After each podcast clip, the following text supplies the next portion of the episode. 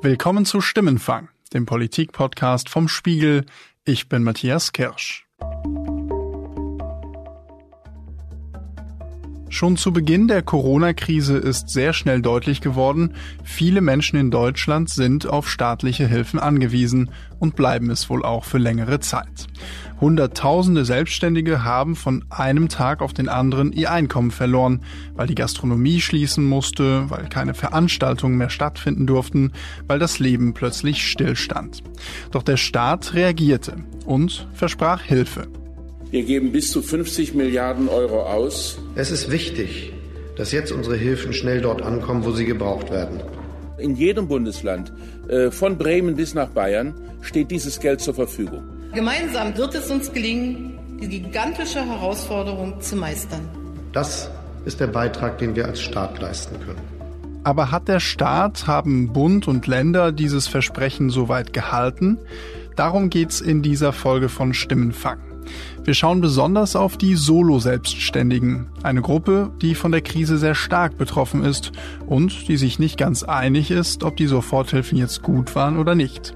Es gibt nämlich einige, die sagen, nee, ich fühle mich überhaupt nicht aufgefangen, weil selbst wenn man jetzt diese maximal 3000 Euro für private Kosten bekommt von der neuen Hilfe jetzt, dann kann es natürlich auch keine Perspektive sein für ein ganzes Jahr.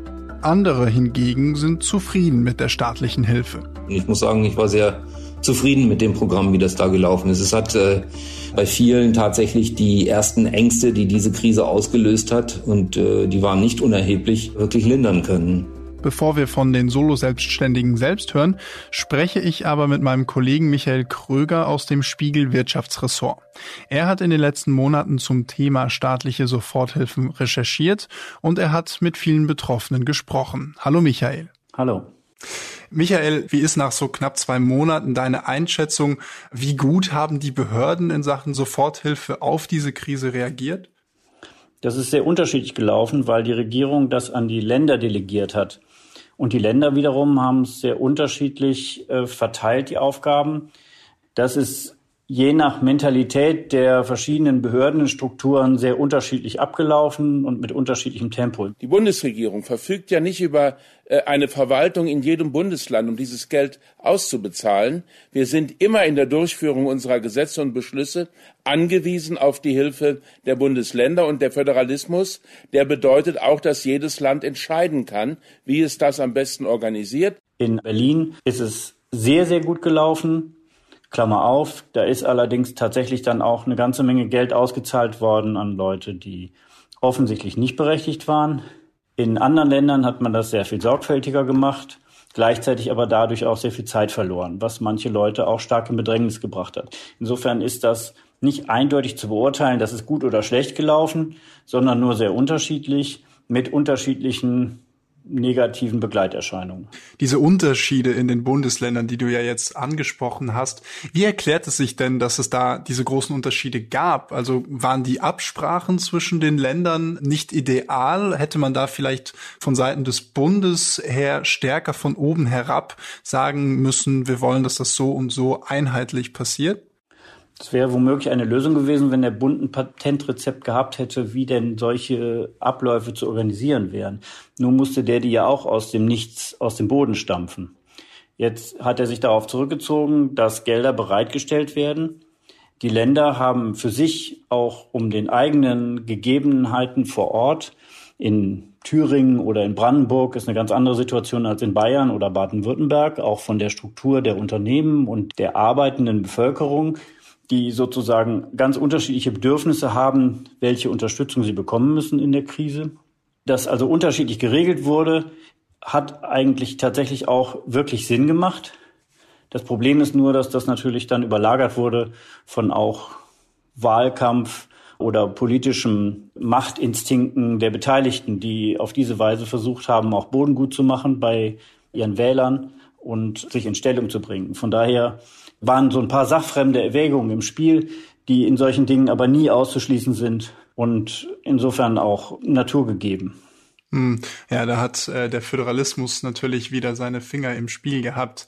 Wir wollen ja heute vor allem einen Blick auf die Soforthilfen des Bundes und der Länder für Solo-Selbstständige werfen. Gab es da wirklich ein konkretes Problem mit den Soforthilfen? Ich glaube, dass ein ganz entscheidendes Problem der Zuschnitt für die Einzelnen waren und die Betroffenen, die eigentlich erreicht werden sollten, nicht wirklich erreicht worden sind. Der Bund hat das aufgeteilt, die Förderung und auch die Länder haben sich dem angeschlossen, dass die Betriebe nur die Ausfälle an Kosten ersetzt bekommen, die die sogenannten Betriebskosten sind. Das sind dann Miete und Fixkosten, nicht die Lebenserhaltungskosten. Genau. Die Soloselbstständigen oder ein sehr großer Teil der Solo-Selbstständigen hat die Wohnung als Büro, hat das Auto als Privatwagen und benutzt das auch für den Betrieb mit. Hat natürlich in dem Sinn kein eigenes Zimmer in der Wohnung, was als Büro dient, sondern meinetwegen im Wohnzimmer und Schreibtisch stehen. Das heißt, die Kosten für die Betriebskosten lassen sich schon ganz schwer aus dem privaten Bereich der Lebenshaltung rausrechnen. Und damit ist das im Grunde schon beinahe erledigt. Und viele Selbstständige haben dann noch oft genug auf Unterstützungszahlungen verzichtet, weil sie Angst hatten, dass wenn sie da falsche Angaben machen oder ungenaue Angaben schon, dass sie dann unter Umständen sich strafbar machen. Und das hat natürlich zu einem großen Gefühl von Ungerechtigkeit geführt. Hm. Ja, und es hat ja dazu geführt, dass viele Solo-Selbstständige im Endeffekt nur einen kleinen Teil von diesen Soforthilfen tatsächlich benutzen können, nämlich die für die Betriebskosten. Was ist denn da der Hintergedanke von staatlicher Seite? Sind diese 50 Milliarden, die dieses Hilfspaket beinhaltet, war das einfach nicht genug, um auch Lebenserhaltungskosten zu unterstützen? Ich glaube, es ist eine grundsätzliche Entscheidung gewesen, dass man gesagt hat, ich bezahle den, den Ausfall, der mit dem Beruf zu tun hat, aus der einen Kasse. Und wenn jemand dann in persönliche finanzielle Not gerät, dann gibt's da die Sozialkassen dafür. Das ist vom System so eingerichtet und wenn man so will, wie die Juristen so gerne sagen, schon immer so gewesen. Und das wollte man auch beibehalten, um die Systematik zu erhalten. Ich glaube, dass dieses Bedürfnis nach einer Aufrechterhaltung der Systematik eher ein Fehler war. Jetzt ist es ja so, dass bisher nur knapp zwölf dieser 50 Milliarden tatsächlich beantragt wurden. Das heißt ja, dass noch viel Geld da ist. Könnte man da nicht nachträglich sagen, vielleicht gehen wir über diese Betriebskostenregelung hinaus? Ja, das klitzekleine Problem, was darin liegt, ist, das ist übrigens so ähnlich von Anfang an gewesen, dass die Regeln immer wieder geändert wurden. Dass die einen was beantragt haben und zwei Tage später die Nachzügler wegen einer Änderung der Regeln dieselbe Unterstützung schon nicht mehr beantragen konnten. Wenn ich jetzt eine Regelung mache, ich möchte die übrigen, meinetwegen 35 Milliarden, die noch äh, in dem Etat vorgesehen sind, auch an die Bedürftigen ausschütten, und verändere die Regeln in Richtung Großzügigkeit, was mache ich mit denen, die schon Geld bekommen haben? Wie lässt sich das regeln? Wie, lassen, wie lässt sich das auch dann darstellen vor den Behörden? Also, dass man einen berechtigten Anspruch geltend machen kann und so weiter und so fort. Also, da würde sich ein Rattenschwanz an Fragen dran anschließen, die erst zu lösen wären. Und ich möchte nicht in der Haut dessen stecken, der das dann organisieren muss. Hm. Das heißt, man kann schon irgendwie aus dieser Sache schließen, dass die Behörden, dadurch, dass das so eine Ausnahmesituation war, dass sie immer wieder nachjustieren mussten, im Endeffekt auch Fehler gemacht haben. Ja, klar haben die Fehler gemacht. Äh, das ist übrigens so, wo gearbeitet wird, da passieren Fehler. Und die haben gearbeitet. Das muss man denen konzidieren. Also, dass da irgendein böser Wille dahinter gesteckt hätte, das würde ich nie im Leben behaupten. Zwischendurch waren wahrscheinlich Eitelkeiten im Spiel und eine gewisse Pomadigkeit, die von Behörden manchmal ganz gerne im Mittelpunkt steht.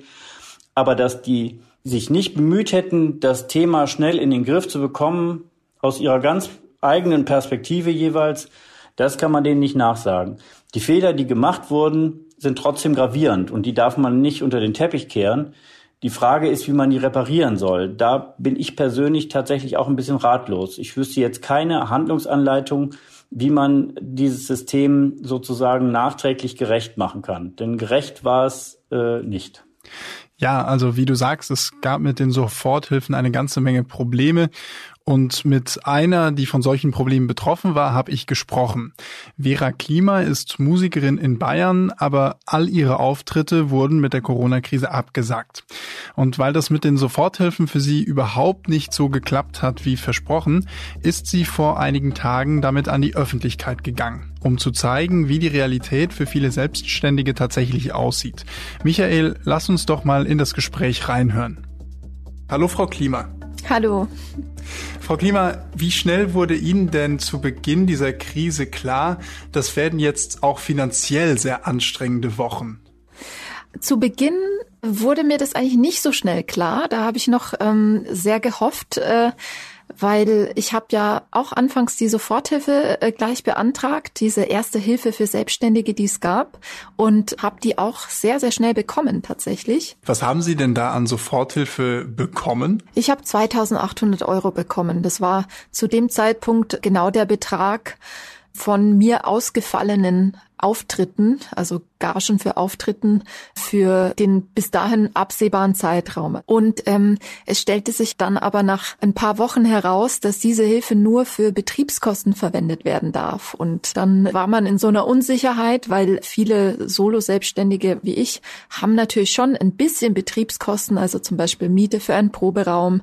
Aber das ist natürlich nicht der Löwenanteil der Kosten, sondern der Löwenanteil sind natürlich private Kosten wie die Miete, Essen und so weiter. Und ja, dann schwebte man so ein bisschen in so einer Unsicherheit. Darf man das jetzt behalten? Muss man das zurückzahlen? Dann kamen auch so Briefe hinterher, eben mit Androhung von Strafe bei Falschangaben und so weiter.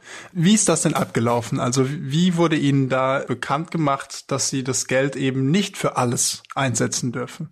Also grundsätzlich ist man natürlich bei sowas irgendwie sehr gut vernetzt und so haben wir das dann irgendwann erfahren. Irgendwann stand eben auf dieser Antragsseite, dass diese Hilfe wirklich nur für Betriebskosten verwendet werden darf. Also sprich für Proberaummiete, für Kfz, ähm, Leasingraten, sowas in der Art.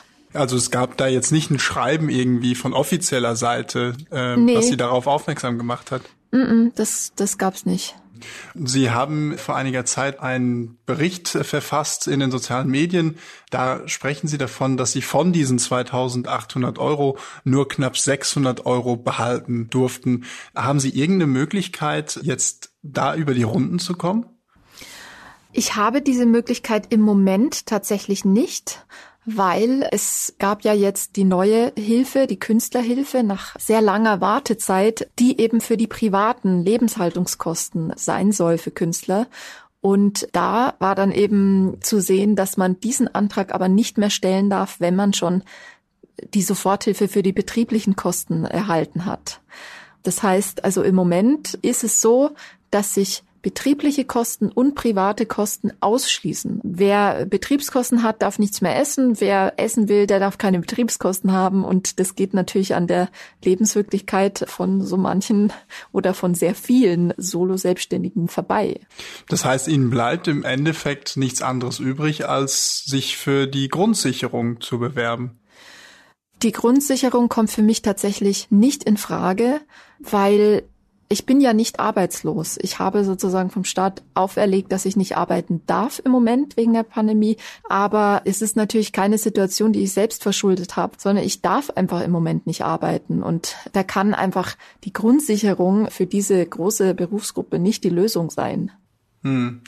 Als Sie diese Anträge auf Soforthilfe äh, am Anfang der Krise gestellt haben, gab es da irgendwelche Hinweise darauf, dass im Nachhinein es sein könnte, dass man da eben Geld zurückgeben muss? Also es stand schon drin, dass das eben geprüft werden kann, natürlich auch bei falschen Angaben und so weiter und dass es sein kann, dass man da was zurückzahlen muss.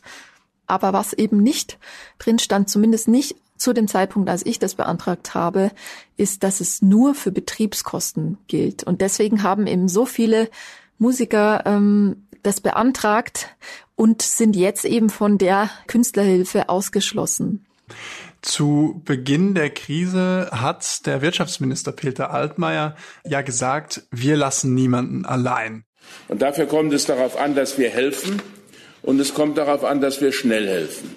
Aus Ihrer Situation heraus, haben Sie das Gefühl, Sie wurden von der Regierung in dieser Krise aufgefangen?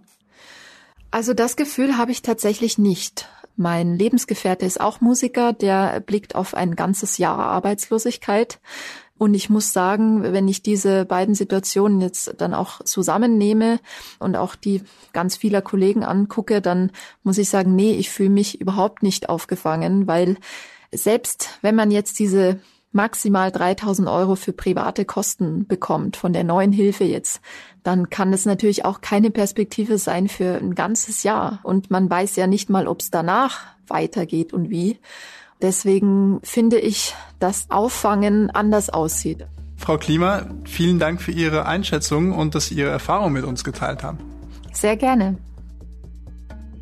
Michael, wir haben jetzt also die Situation von Vera Klima gehört und wie gesagt, in der gleichen Lage sind eben gerade andere 100.000 Selbstständige. Einen Punkt finde ich da besonders interessant, dass nämlich den Selbstständigen, um Miete oder Essen zu zahlen, eigentlich nichts anderes übrig bleibt als die Grundsicherung.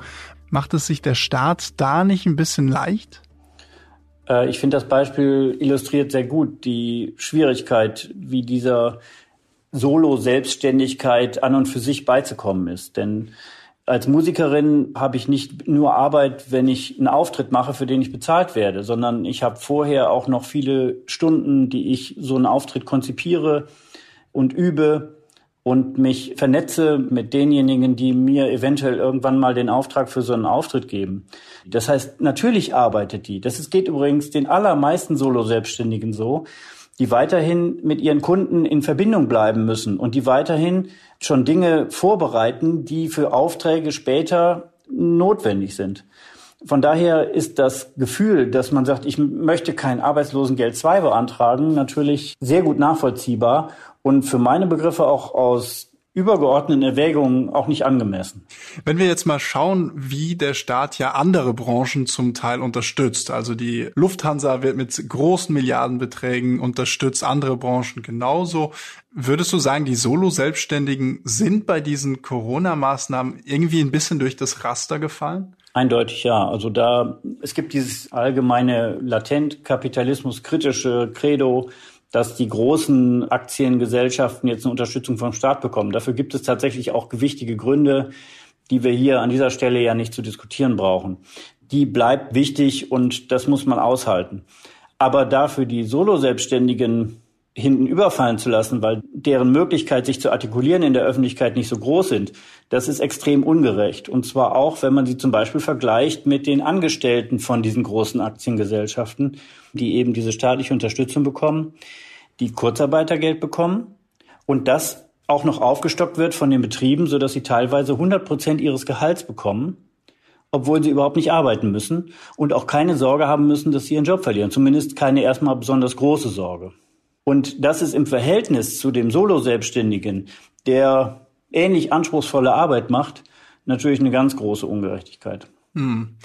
Wir hatten das vorhin ja schon angesprochen. Ein abschließendes Zeugnis für die Regierungsarbeit, das ist jetzt schwierig. Eine Sache, die aber aufgetaucht ist, ist natürlich auch der Vorwurf an einigen Stellen, dass es hier zu Misswirtschaft gekommen sein könnte. In Nordrhein-Westfalen haben Betrüger offenbar die finanzielle Notlage von Soloselbstständigen und Kleinstunternehmern ausgenutzt. Auf Webseiten, die denen der Landesregierung täuschend echt sahen, sollen sie Daten von Antragstellern abgegriffen haben, um so öffentlich öffentliche Corona-Gelder zu kassieren. Gab es denn diese Fälle, dass tatsächlich Geld an Menschen ausgezahlt wurde, denen es nicht zustand? In Berlin waren es 100 und mehr Verdachtsfälle, wo das Landeskriminalamt ermittelt. Die haben auch sehr früh für diese Behörde sind die an die Öffentlichkeit gegangen in einer Pressekonferenz und haben erzählt, wie sie vorgehen. Einfach auch, um klarzumachen, Leute, wir kommen euch auf die Schliche. Das ist aber eigentlich hauptsächlich, um die Leute von vornherein von dem Versuch abzuhalten. Ich glaube, dass die Regelungen in vielen Ländern sehr viele offene Türen gelassen haben, um missbräuchlich Geld zu beantragen. Und ich glaube, dass das auch in großer Zahl gemacht worden ist. Wenn ich wie in Berlin einen Antrag stelle online und eine Kontonummer angebe und dann das Geld ausgezahlt bekomme, ohne dass ich aber handfeste Belege darlegen muss, dann ist sonnenklar, dass da natürlich auch Leute eine Kontonummer angeben, um Geld überwiesen zu bekommen, die da eigentlich überhaupt keinen Grund zu haben. Unsere Kollegen von Spiegel TV, die haben genau zu dem Thema auch recherchiert. Und Jürgen Allerkamp, das ist der Vorstandschef der Investitionsbank Berlin, der hat Ihnen gesagt, Natürlich hätte man ein Verfahren konzipieren können mit behördlicher Tiefenprüfung. Und dann hätten wir jetzt noch volle Antragskisten und hätten vielleicht einen Bruchteil davon bearbeitet. Und insofern ist ganz klar, es gibt einen Widerspruch zwischen unbürokratischer, schneller Soforthilfe auf der einen Seite und einem bürokratischen Tiefenprüfung im Einzelfall Vorgehen auf der anderen Seite. Siehst du das auch so? Exakt, das ist genau das Spannungsfeld, in dem sich die staatlichen Stellen in dieser Phase bewegt haben und auch eigentlich immer noch bewegen. Es muss schnell geholfen werden, weil selbst bei eigentlich gut gehenden Betrieben die Not sehr schnell sehr groß ist, wenn plötzlich alles auf Null gesetzt wird und der gesamte Umsatz wegfällt. Insofern war das essentiell, dass da schnell reagiert wurde. Die Kehrseite, darüber waren sich alle, glaube ich, von Anfang an klar, dass das natürlich eine große Gefahr birgt, dass das missbräuchlich in Anspruch genommen wird. Äh, Michael, dann zum Abschluss. Du hast in deinen Recherchen ja auch mit vielen Betroffenen geredet, Menschen, die Soforthilfe beantragt haben oder eben nicht. Wie würdest du das einschätzen? Sind die Selbstständigen, mit denen du Kontakt hattest, eher zufrieden mit der Arbeit der Regierung oder eher nicht? Das ist nicht ganz einfach zu beantworten. Zum einen habe ich nur Selbstständige kennengelernt, die aus Überzeugung Selbstständige sind und die auch überhaupt keinen Anlass sehen zu jammern über die Tatsache, dass jetzt nun mal schwierige Zeiten anstehen. Ich glaube, der Haupteinwand ist dieses Gefühl, dass es sehr ungerecht zugegangen ist und dass der Staat nicht von Anfang an mit klaren Regeln Eindeutigkeit geschaffen hat, auf die sich alle einstellen konnten. Und eben, dass die Regeln so gemacht worden sind, dass sehr viele, die eigentlich die Unterstützung benötigt und auch verdient hätten, davon nicht erfasst worden sind. Also einfach ein kompliziertes Konstrukt insgesamt. Ja. Michael, ich danke dir vielmals für deine Einschätzung. Gern geschehen. Wir haben in dieser Folge jetzt viel Kritik an den Soforthilfen für Selbstständige gehört. Es gibt aber eben auch Menschen, bei denen das mit der Soforthilfe ganz gut geklappt hat. Ich heiße Alexander Schmidt. Ich bin freiberuflicher Dolmetscher in Berlin und habe die staatliche Unterstützung auch hier in Berlin erhalten. Auch Alexander Schmidt sind praktisch alle großen Aufträge weggefallen. Ohne große internationale Konferenzen und Messen waren seine Übersetzungen auf einmal nicht mehr gebraucht. Also es ist äh, de facto so, dass unser Bereich komplett zum Erliegen gekommen ist, also ein vollkommener Stillstand herrscht, der eigentlich durch so Online-Formate, wie sie halt angeboten werden, siehe Zoom oder so, nicht wirklich ausgeglichen werden kann. Nee. Alexander Schmidt hat die Soforthilfe in Berlin dann auch bei der ersten Gelegenheit beantragt. Innerhalb einer Woche hatte er 5000 Euro auf dem Konto. Ich war wirklich sehr überrascht, äh, wie unkompliziert es war. Im Grunde genommen musste man nur seinen, seinen Namen eingeben, so ein paar Eckdaten, wie zum Beispiel auch die Steuernummer musste man angeben und dann das Ganze abschicken. Das war's. Mit dem Geld, so schätzt er, sind seine Kosten für rund zwei Monate gedeckt. Nur darin sind eben auch seine Lebenserhaltungskosten eingerechnet. Für mich war die Idee dieses Projektes auch, dass es darum geht, so schnell wie möglich den Leuten Liquidität in einer absoluten Krise zur Verfügung zu stellen, die ja unverschuldet ist. Ich meine, in diese Krise sind wir ja alle völlig unverschuldet reingeschlittert. Und so habe ich das auch verstanden, als eine Art Liquiditätsbrücke. Wenn äh, tatsächlich die Krise schneller vorbei sein sollte und es so sein sollte, dass die IBB äh, äh, Rückzahlungen fordert oder sowas, bin ich natürlich selbstverständlich bereit, auch zurückzuzahlen. So ist es nicht. Wir haben ja vorhin schon gehört, die Musikerin Vera Klima sah sich überhaupt nicht vom Staat aufgefangen, eher sogar im Gegenteil. Sie hatte das Gefühl, fallen gelassen zu werden. Wie ist das bei Alexander Schmidt? Hat er den Eindruck, dass der Staat ihn aufgefangen hat? Also mich persönlich schon, ja. Kann ich gar nicht anders sagen. Das war Stimmenfang, der Politik-Podcast vom Spiegel. Die nächste Episode von Stimmenfang hören Sie wie immer ab nächstem Donnerstag. Wenn Sie uns Feedback zu dieser oder einer unserer anderen Stimmenfang-Folgen schicken möchten, schreiben Sie uns einfach eine Mail an stimmenfang.spiegel.de oder nutzen Sie unsere Stimmenfang-Mailbox unter 040 380 80 400. An die gleiche Nummer, also 040 380 80 400, können Sie uns auch eine WhatsApp-Nachricht schicken. Außerdem empfehle ich Ihnen an dieser Stelle gerne nochmal unseren neuesten Spiegel-Podcast 8 Milliarden. Mein Kollege Juan Moreno spricht darin mit Spiegel-Korrespondentinnen und Korrespondenten aus aller Welt über internationale Themen. 8 Milliarden finden Sie, genau wie Stimmenfang und unser gesamtes Podcast-Angebot, im Audiobereich auf spiegel.de oder auch in den Podcast-Apps wie Spotify, Apple Podcast und vielen mehr. Diese Folge von Stimmenfang wurde produziert von Yasemin Yüksel und mir, Matthias Kirsch. Danke für die Unterstützung an Philipp Fackler, Sebastian Fischer, Johannes Kükens, Wiebke Rasmussen, Sebastian Spalleck und Matthias Streitz. Die Stimmenfang-Musik kommt wie immer von Davide Russo.